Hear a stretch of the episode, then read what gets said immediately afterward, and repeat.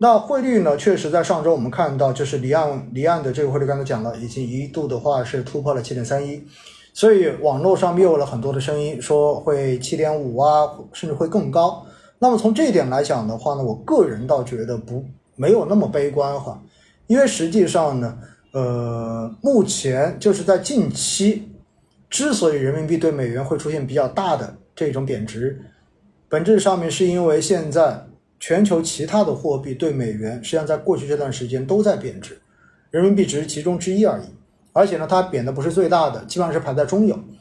那之前跟大家讲过，人民币对美元的贬值其实是几方面原因共同决定的，就是它的一个汇率的升降。首先一个是取决于国内经济，这是最重要的一点。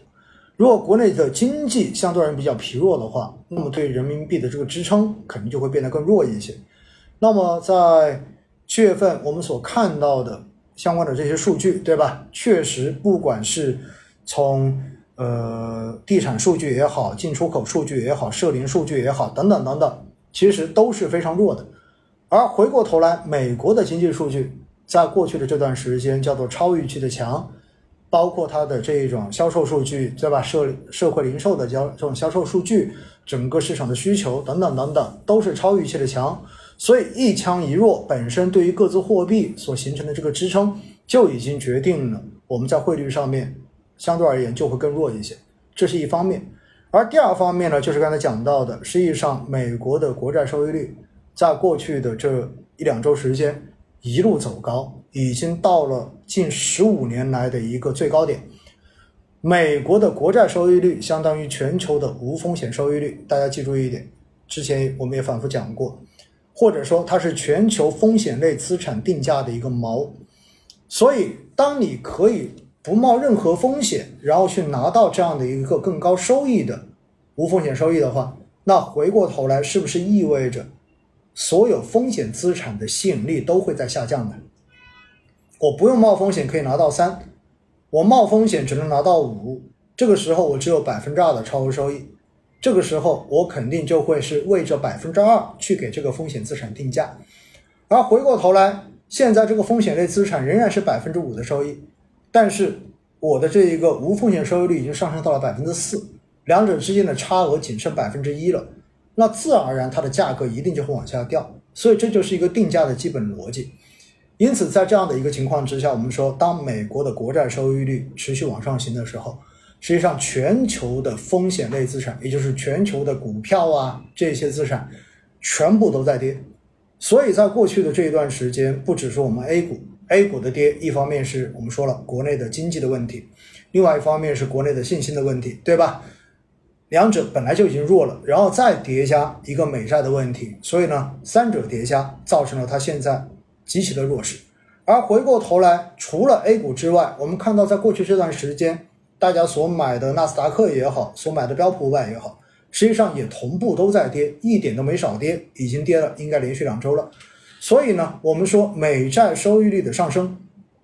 包括美元指数的上升，这两个东西，一方面造成了人民币对美元汇率的这种压力，而另外一方面也使得权益类资产在过去这段时间整体的表现都是不好的。因此哈。我们刚刚好就把这个外部的因素跟大家先聊一聊。那现在呢，针对接下来的人民币的汇率到底会怎么走？首先哈，我们说国内，因为现在肯定是一个继续宽松的货币政策，因为我们的经济现在需要刺激，对吧？经济需要更宽的货币政策，然后把它给拉起来。所以从这个层面来讲呢，我们的降息，我们的货币宽松，基本上是一个仍然会持续下去的事情。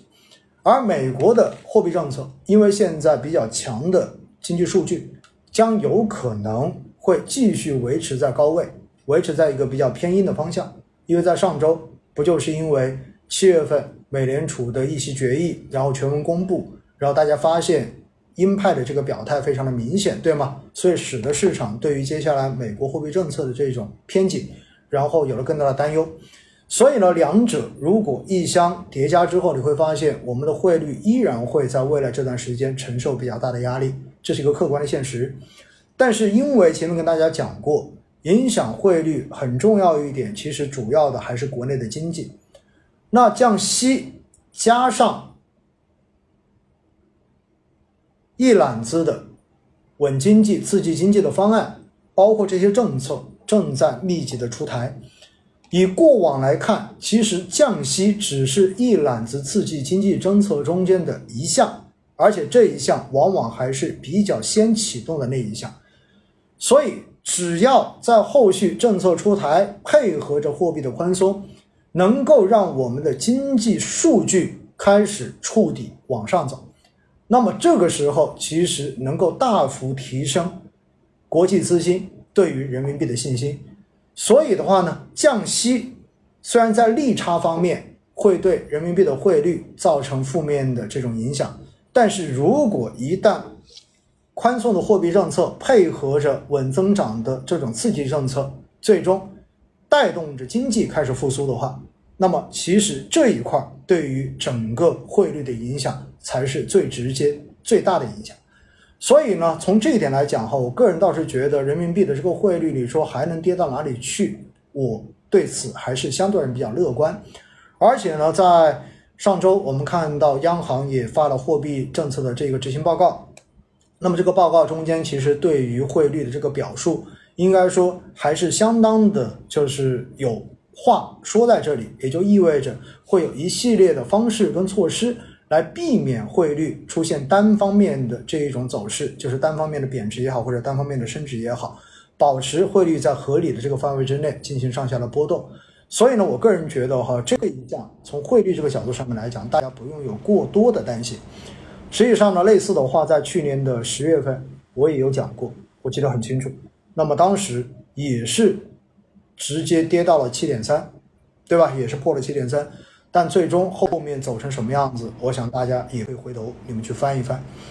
好吧？这是对于汇率这一块儿哈，就是大家不用过于的担心。当然，在之前也跟大家讲过，每当人民币的汇率承受比较大压力，人民币对美元在贬值的过程中间，其实 A 股整体的表现呢，往往也是弱势的。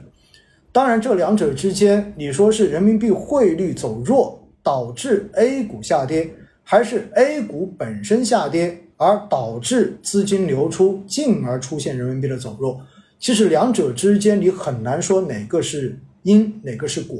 在很大程度上面，也许是互为因果的一个关系，就是互相进行影响的一个关系。因此呢，在这一次哈，我们说，当你看到人民币还承受比较大汇率的时候，同时经济又走弱的时候，那么 A 股短期之内的这一种波动，短期之内的弱势，大概率还会维持。这就是为什么我在之前我会说短空长多，其背后的逻辑也在于这里。多是因为现在的估值处在一个绝对的值得配置的一个低估区间，